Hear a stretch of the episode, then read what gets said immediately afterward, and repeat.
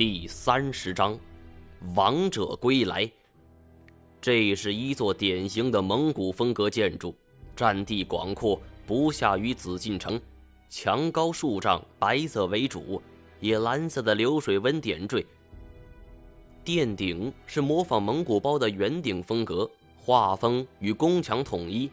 应该说，蒙古文化是北方少数民族文化特征的缩影与代表。由于游牧文化形成的区域、地理、自然环境的差异，人们的生产生活方式、对自然界的认知思维方式，以及对于事物的审美情趣等，都与其他文明有着鲜明的特点，所以它的建筑形态。理念同样具有不同的独特性。眼前这座宫殿就是典型的代表，既有蒙古包的元素，又很好的与当地文化进行了融合。不过有一点我很费解，明明刚才我身后没有的，这么大一座宫殿，怎么会突然冒出来？这里充满了不可思议，困扰我的问题太多了。实在没必要问这么一个小问题而纠缠了。毛爷，时机已到，是否发兵？我目测了一下，我们和宫殿大门有着百余米的距离，从这里跑过去需要十几秒，前提是没有任何鬼来阻拦你。而当然，这一假设前提肯定是不存在的。不阻拦，怎么可能嘛？他们就在我们脚下。这些几百年前的老前辈这么不离不弃，完美诠释了“冤魂不散”这四个字。我拿出两瓶水，用钢钩勾在瓶盖之上，然后往每个瓶子里撒了半泡尿，拧好瓶盖，递给金锁一瓶，道：“尽人事，听天命。”金锁一脸的嫌弃：“我靠，毛爷你太不厚道了，你居然还兑水！”你当我是消防栓，纯度高的只怕三分之一都不够。说着，我把军刀插在腰间，头上戴着矿灯，左手拿着水瓶，右手握着金刚杖，问他：“准备好了吗？”我提前往金刚杖上淋了些尿液。金锁深吸了一口气，做了几个深呼吸，发泄似的喊：“嘘，死就死，来吧，跳！”我大喝一声，跳下了屋顶，不等落地，我就挥开了金刚杖，先把身边的几个鬼打散，给金锁留出足够的落地空间。金刚杖加上尿液，这玩意儿抡起来果然是虎虎生风，一大片鬼魂被我干倒了。不过他们自我消散的时候花了很长时间，看来这兑水的尿液果然不如纯度高的好使。毛爷，我来了。随着一声大吼，金锁以一个标准的倒栽葱姿势摔了下来，水瓶都摔碎了，尿液浇了他一身。这小子一脸的恶心状，呸呸呸！毛爷，你最近吃什么了？怎么这么大骚味儿？不过这样一来也有好处，竟然没有鬼敢近他的身了。金锁见状，赶紧冲开了一条路。虽然说这一招绝对好使，但是我却轻易不敢用。别看是自己的尿啊，那淋上去滋味也不好受。一个蒙古武士捂着弯刀劈了下来，我架起金刚杖挡住，左手使劲一握水瓶，一瓶兑了水的尿液就射在他的脸上。蒙古武士当即就倒下，表情十分痛苦。虽然我们此时局面占优势，但是这些鬼太多了，人不都常说？平日不做亏心事，夜半不怕鬼敲门。我和金锁自问身上都不干净，一下子遇到这么多鬼，没有崩溃已经算是心理素质超强了。这些鬼斩不尽，杀不绝。当我挡下一柄刺过来的长枪，举起水瓶要往外滋尿的时候，忽然发现瓶子空了，赶紧吐了口唾沫，接着飞起一脚。要不是见机得快。我非得挂在这儿。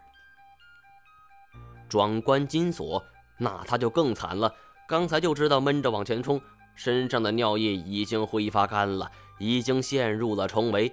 他初时还开了几枪，到后来没有装子弹的时间了，干脆就握着枪管，抡起枪托就迎战。我们就这样被分割两处，一旦有一个人陷入绝境，另一个必然无法救援。我咬着牙硬往金锁那边冲。我现在知道了，什么赵子龙在长坂坡七进七出，什么项羽率着二十八铁骑冲击灌婴的五千人大阵，不是史学家的美化，就是路边说书人的夸大。有本事叫他们来这儿试试。我丢掉了水瓶，从腰间拔出了军刀。左手刀，右手杖，使出了所有的招数。以前上学跟人打架，我从来不下狠手，什么掏裤裆、插眼切喉。现在我却是什么阴招都使上了，唯恐落下。可是随着金刚杖上尿液风干，我突然发现了一个很可怕的现象：普通武器根本就造成不了伤害。军刀还好，金刚杖也罢，劈过去后。他们竟然还在生龙活虎地往前冲！我见此情景，心里也有点毛了。金锁那边惨叫一声：“啊！操你大爷！”他的声音都扭曲了。紧接着，他那边的光源消失不见了。我一下子慌了神，隔着一群鬼往那边喊：“金锁，你怎么了？金锁，应我一声啊！”这一分心，旁边一个百姓打扮的鬼一爪子就拍了过来，我来不及提防，只好就地一滚，右肩重重的挨上了一拳。一瞬间，一记黑色的掌印就像是烙铁烙下的痕迹，火辣辣的疼。我的右手使不上半分力气了，金刚杖都握不住了，失手掉落在地。我将军刀舞成了一道影墙，挡在面前。硬往金锁的方向直闯，生生的逼开了一条路。来到金锁身边一看，他已经倒在地上，一点意识都没有了，全身乌黑。要不是这熟悉的体格，我还以为这躺着一个非洲人。但我已经来不及给他细细检查了，因为四周已经围满了鬼。我的右肩疼痛加剧，看来也坚持不了多长时间。也不知道我死后会变成一个什么东西。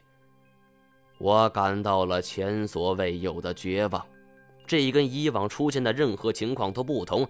我们被困在迷宫，我可以想办法冷静下来，仔细分析后就能够脱困。但是眼前的局面，再怎么冷静都没用了。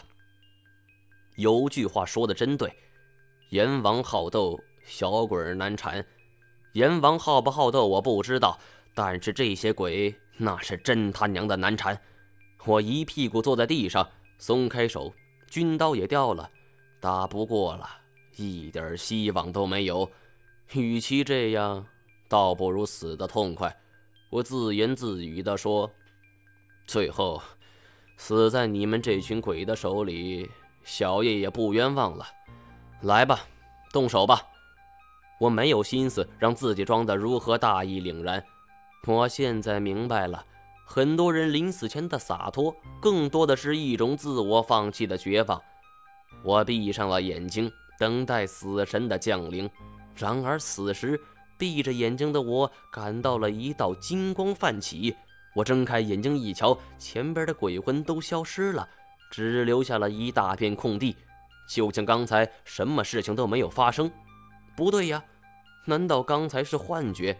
可是我的右肩剧痛无比，这种感觉十分真实，连那个焦黑的手掌印儿都还在。金锁也是全身黑乎乎的，昏死在我身边。答案很快揭晓了，在远处，一个人挥舞着家伙，金银光交替闪烁，正在跟群鬼做着恶斗。太前，看到他的一刻。我终于明白久旱逢甘霖是一种怎样的宣泄了。我眼看着他被人面鸮抓走，如今竟然可以平安归来，足可见其本领如何了。眼前也是一样，刚才我们根本没办法奈何的鬼魂，在他面前几乎就等同于战五渣。他就像是平常走路一样，只不过双手挥舞着金银双短剑。左一刀，右一刀，群鬼刷刷刷刷刷刷刷，接连都消失不见。大概是从来没有见到过这样的对手，他们选择了主动避让。而当太贤来到我面前的时候，这些鬼魂终于消失了。我热泪盈眶地看着他，长这么大第一次对一个男人有这种感觉。不过他目前的样子也好不到哪儿去，衣服已经被撕扯了好几块，头发凌乱，左臂被绷带包扎，血渍到处可见。看来他跟人面鸮之间刚刚经历了一场恶战。太谦一句话都不说，毫不客气的一把就扯烂了我的衣服，看了看我肩上的伤，然后又看了看金锁，冷冷道：“进去吧。”其实我当时想问这家伙有没有治伤的办法，因为这种不明所以的伤势太疼了。但是他没有说话，我也不好意思直接问，只好装作若无其事的样子，忍着疼痛去推开大门。不过装样子始终是假的，那种钻心的疼痛还是让我不禁皱了皱眉头。太前注意到了我的表情，鬼拍手：“这里治不好，见到阳光就好了。”哦，我应了一声，但是宫殿的大门太过厚重了，我双手都难以推开，更甭说一只手了。费了九牛二虎之力，大门却纹丝未动。反而牵动了右臂的伤势，更为疼痛了。太前微微诧异，他示意我让开。我站在一边后，他正对着栅门站立，闭上了双眼。我对于这种装逼的行为很不理解，有什么事情就说，实在没必要这么故弄玄虚。不过得承认，他确实救了我们的命。面对一个救过你命的人，有意见也不好提。过了一会儿，他上前尝试推了一下，宫殿的大门依旧紧闭。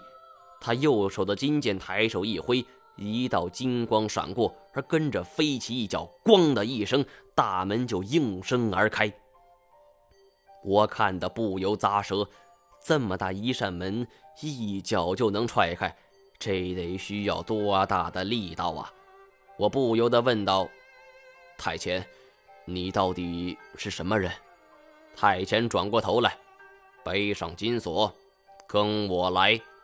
靠，这话明明是我平时跟金锁说的，饶是满腹牢骚，但也不得不听。我背起金锁，跟在太前身后，就进入了这座神秘的宫殿之中。